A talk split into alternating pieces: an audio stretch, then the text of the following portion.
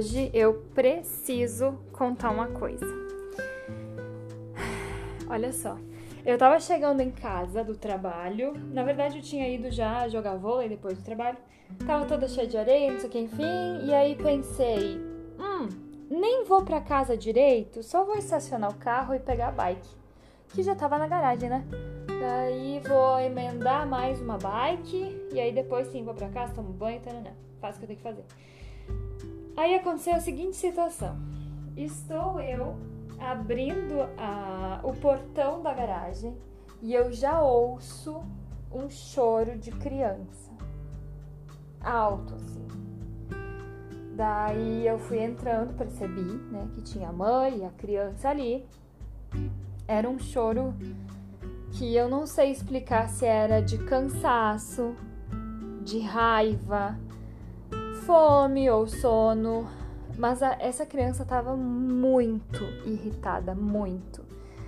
E aí eu percebi que a mãe também estava irritada. Eu acredito que deva acontecer isso, né? É difícil a gente ser um ser humano incrível todas as horas. E aí eu estacionando o carro, o meu primeiro pensamento de ser humano que, que erra foi julgar. Eu pensei, meu Deus, que criança chata. Juro que eu pensei isso. Daí eu saí do carro, peguei minhas coisas e eu ia só pegar uma. colocar o tênis e pegar uma água. Daí eu ia subir pro meu apartamento. Aí eu abri a porta da garagem, que dá pro hall dos elevadores. Aí eu pensei, ai, tomara que eu consiga pegar o elevador antes dessa mãe vir com essa criança. Porque quando eu tava indo pro hall do elevador, eu vi que a mãe estava já a caminho do hall também. Cheguei ali, chamei o elevador, daí eu pensei assim: tá, mas calma, pera. Eu posso. Eu posso me sair melhor dessa situação do que fugir dela e pegar o elevador sozinha e fazer com que outro elevador tenha que levar elas para cima também, enfim, né? Era uma mãe e uma menina que tinha, eu diria dois anos, mas eu não sei se eu tô falando besteira. Mas eu achei que sim. Então, ali no, no hall do elevador, pensei, tá, vou fazer diferente do que eu tinha planejado. O que, que eu fiz? Voltei, dei um passinho para trás, abri a porta, que era entre o hall do elevador e a garagem, e segurei a porta para elas passarem.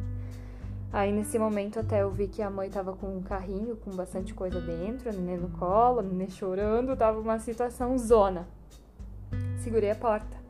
Ela me agradeceu, a criança meio chorando me olhou e ficou meio assustada assim, né? Daí eu falei pra menina assim: Hum, eu vou pegar o elevador com você. Daí isso chamou a atenção dela e ela parou naquele momento de chorar. E com os olhos cheios de lágrimas, a lágrima tava ali, ó, pra correr na bordinha da pálpebra dela. A gente entrou no elevador. Daí eu perguntei pra menina: Qual que é o número que você mora? Daí ela ficou me olhando e não me respondeu nada. Daí eu disse: Eu moro no 8.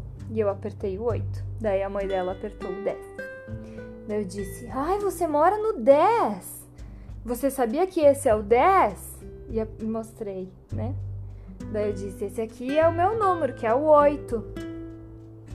Eu nem lembro direito se a gente falou mais alguma coisa.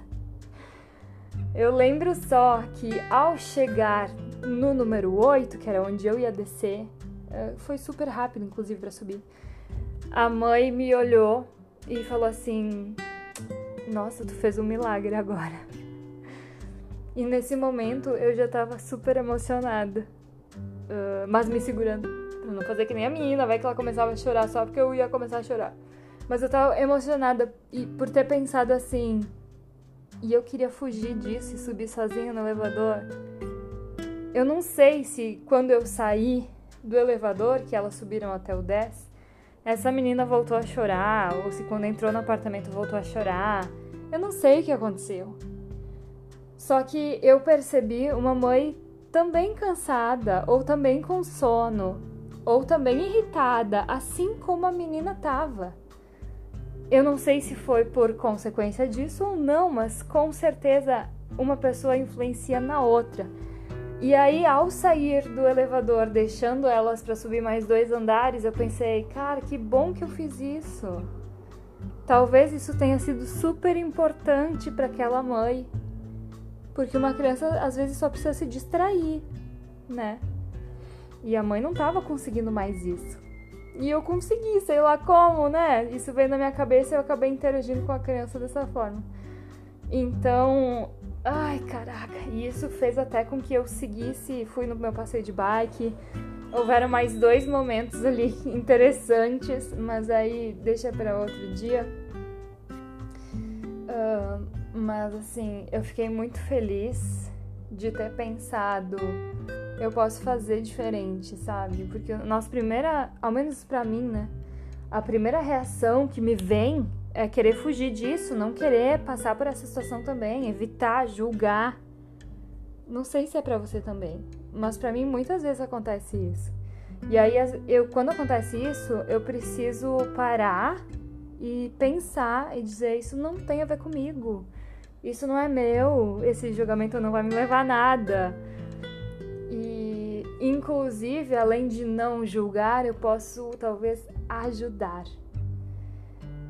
Bah, isso fez minha noite, sabe? Nossa, caraca. Essas coisas fazem os meus dias, é cada momento lindo que eu passo. Isso faz sentido? faz sentido para você? Nossa, como eu falava isso nas aulas, eu não lembro se eu já perguntei isso aqui, mas eu adoraria saber se faz sentido para você. Me conta.